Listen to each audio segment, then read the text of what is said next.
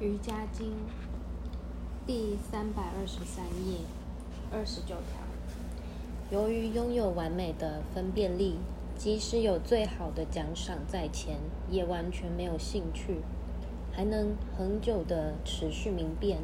这种境界称为大马美加三摩地。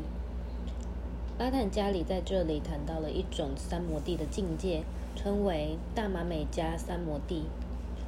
大马三摩地的云雾，大马 （Karma） 的意思包括道德、正义、法律、责任、美德、宗教、宗教价值、坚实的天意。大马美加的意思，则是那里有所有美丽的特质。一旦进入了这个境界，即使有很强的欲望，都会消失。这是为什么？谁希望进入高深的境界呢？是那些已经在高深境界的人吗？不是的。只要你希望到达高深的境界，你就还没有到达那个境界。当你到达了那个境界，欲望就消失了。你已到达你希望到达的境界，所有的欲望都会离你而去。只有在这个境界里，你才能得到完全的解脱。圣人提鲁穆拉说：“即使是神，请不要对他有欲望。一指欲念本身极为束缚，到最后，希望能得到神的欲念也是也得舍弃。这个欲念何时会走？当你达神的境界时，这是很微妙的。欲望满足了，以及。”没有欲望是同时产生的，就像你说“我要睡觉，我要睡觉”，在某一点上你入睡了。只有当我要睡觉的想法进行时，你才真正入睡了。所以，大马美加三摩地不是单靠努力得到的。虽然你尽力到达某一点，当你真的到了那个地方，已经不用再努力了。它变得不需费力了，在那一刻，更加的努力反而会让你到不了那个境界。直到我们到达那个境界以前，会有些好的欲望帮助我们远离所谓好的欲望，这也不是一件坏事。然后，当你有能力去除不好的欲望时，去除好的欲望也变得容易了。这和用肥皂洗衣服的例子完全一样。试想，你有一件洁白的衣服，因某种原因弄脏了。你要让衣服不脏，你会怎么做？你需要一块肥皂。什么是肥皂？另一个脏东西，不是吗？也许它看起来既好看又好闻，还得花钱买，但它仍然是个脏东西。一旦有了肥皂，你要怎么做？你得把这个付了钱的脏东西与不用付钱的就得到的脏东西结合在一起，在适当的时间，你把那些无用的脏东西和新的脏东西混在一起搅拌后，再把衣服用水洗干净，从洗衣盆里拿出来，结果两种脏东西都被洗干净了。同样的，你得用好的需求来去除不好的需求。当旧有的需求正要被去除时，好的需求也要被去除。好，我一无所求，我得以解脱了。相反，如果将一个不好的欲望借着另一个不好的欲望消除，第二个欲望可能会帮助你消除第一个欲望，但第二个不好的欲望却留下来了。举个例子，我们的政府也会犯错，为了要消除。海洛因对身体的毒害，它让人们用美沙酮药方来消除吸食者对海洛因的依赖。美沙酮的确有效了，但美沙酮又留下了什么？日益增加的美沙酮对身体又造成了伤害。于是你又需要另一种东西来消除因美沙酮带给身体的不适，这变成了一个恶性循环。再举一个曾经在历史上发生过很多次的例子：一个国家为了抵御敌国入侵，借着另一个国家的帮助来完成。印度境内的伊斯兰教徒曾经想推翻印度政府，于是他们向英国政府求援。英国人来了，他们帮助伊斯兰教徒压制了印度人。但是，当伊斯兰教徒胜利后，英国人说：“我们已经帮助你们压制了印度人，你们得对我们有所回报，否则。”我们也会把你们消灭。谁是真正的统治者？伊斯兰教徒以为压制了印度人之后，他们就可以控制一切。没想到他们反而被英国人控制了。因此，不论是在日常生活或是整个生命里，当你寻求某样东西的帮助时，我们要辨别那是不是正确的帮助，否则，它可能会在日后把我们困住。第三十条，从此一切苦恼、烦忧与因缘果报都止息了。借由大马美加三摩地，所有影响心境的东西都没有了，变成了一个解脱的人。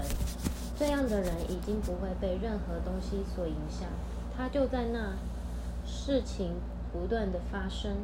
这个人已变成一个永久的目击者、证人。身体和心灵在解脱以前已经被训练得很好了。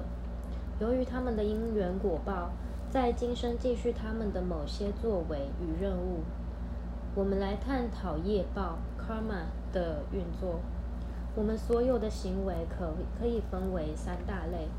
业指的是所有的行动行为都有一个结果，这些结果被储存在一个大袋子里，叫做业的袋子。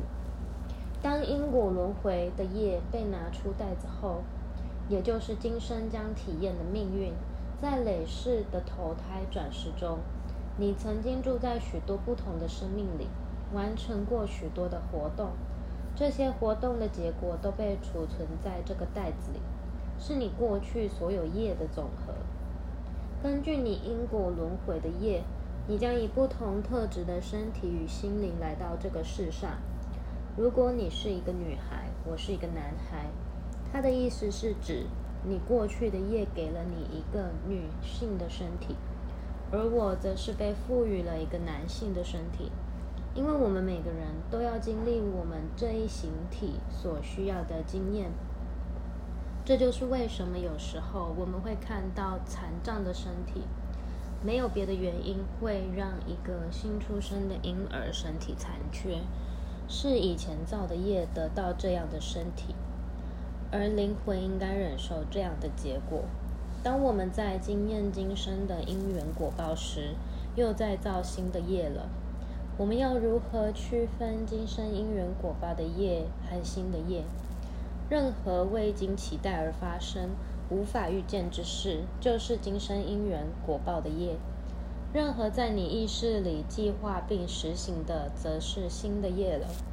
如果你走路时故意去踢石头而伤了脚趾头，那是新的业；如果走路时突然踢到石头而伤了脚趾头，那就是今生因缘果报的业。以上就是三种业：过去业的总和，今生因缘果报的业，新的业。在解脱者的例子里。由于因缘果报，他们以人的身体来到世上，直到他们得到解脱之前，他们和其他人一样。现在，他们以自我的知识决定不再造新的业来困住自己，所以对他们来说已经没有新的业了。但是，这并不代表他们就不再有任何行为。有些事情是似乎正在发生。他们看起来也好像做了许多事，但是他们其实什么都没有做。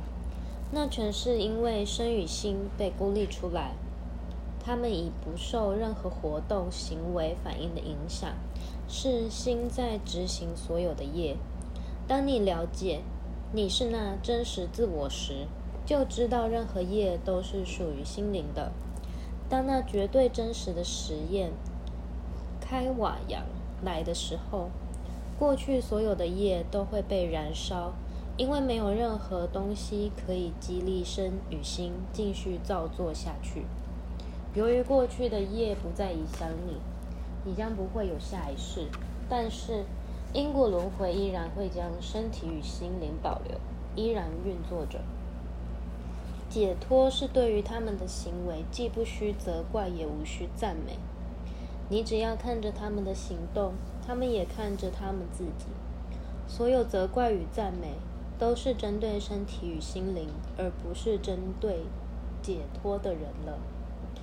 有时候，学习者会问解脱的人：死亡之后会怎么样？他们还会投胎吗？或是他们会到另一个层面而继续轮回转世吗？或是会发生怎么样的情况？解脱的人从来不担心，甚至不想知道这些问题的答案。如果他们想知道，就不是解脱之人了，他们是自由的。那么，你可能会疑惑，为何圣人和先知有时会出现在我们中间？是因为他们有回到世间的欲望吗？那么他们不就不是解脱的人了？其实，有时候解脱的人是被送回到这个世界上来的，并不是他们想回来，而是大宇宙的定律如此要求的。嗨，你是个好榜样，住到人群之中，让他们看见你的出现和表现。虽然你并没有表现，有时候老师就是这样被送到这个世上的。罗摩克里希那。帕拉马汉沙尊者对此给了一个美丽的比喻：曾经有几个想去参加一个果园，参观一个果园。他们听说那里有很高大美丽的果树，但果园四周有高墙，根本就看不到里面有什么。于是有一个人首先爬上了墙，看见里面有美丽的水果，立刻跳了进去。第二个人也爬上了墙。也立刻跳了进去。最后，第三个人爬上了墙。当他看见里面的水果时，他说：“天哪！我现在怎么能跳进去呢？外面有这么多饥饿的人，他们还不知道这里面有什么，也不知道要如何爬上来。所以，他坐在墙上说：‘嗨，这里面有很多水果，快来吧！只要努力爬上来，像我这样。’他把手伸过去，将其他人拉了进来。”这样的人叫做老师，他们知道那里有什么，却不想独自拥有。只要有足够的力气，他们就想帮助更多的人。这就是宇宙之意识，或是定律所安排的。有时候，甚至这样的人也想直接跳进去。神会说：“不可以，你留在那，跳进去不是你的事。”他们只是在遵守宇宙的定律啊。要如何辨认出解脱的人？只有在你自己得到解脱时，在那之前，他就像其他任何人一般出现在你面前。虽然我们可能在人群中发现他们，认为那个人就是解脱之人，跟随他，但是我们要知道，那只是我们自己的认定或想象力。这就是神与宗教的问题。每一个人都以自己的想象来认定无法被想象的神。且每一个人的想象又都不一样，所以我们会有争执。但是如果想要认识能够引导你的人，你得用最后的成果来判断。想想什么样的人才是解脱的人。如果你变得比较不快乐，就不要再跟随他了。如果你变得比较健康与快乐，请继续跟随吧。布丁好不好吃？先舔一下，看看味道如何。如果味道不错，再多吃一些，这是一个很重要的观点。为什么我的学生要跟随我？他们在我身上看到了什么？每个学生看到的都一样吗？有谁真正的看到了我？他们真的知道我是谁吗？不是，他们依据个人的想法来认识我，喜欢我。啊，这个老师还不错，可以领导我，如此而已。那只是他们的想象。想象一位老师应有的样子。如果一切如他所需，他会说：“这就是我要找的老师。”实际上，只有蛇认识蛇，只有一个圣人能够认识另一个圣人。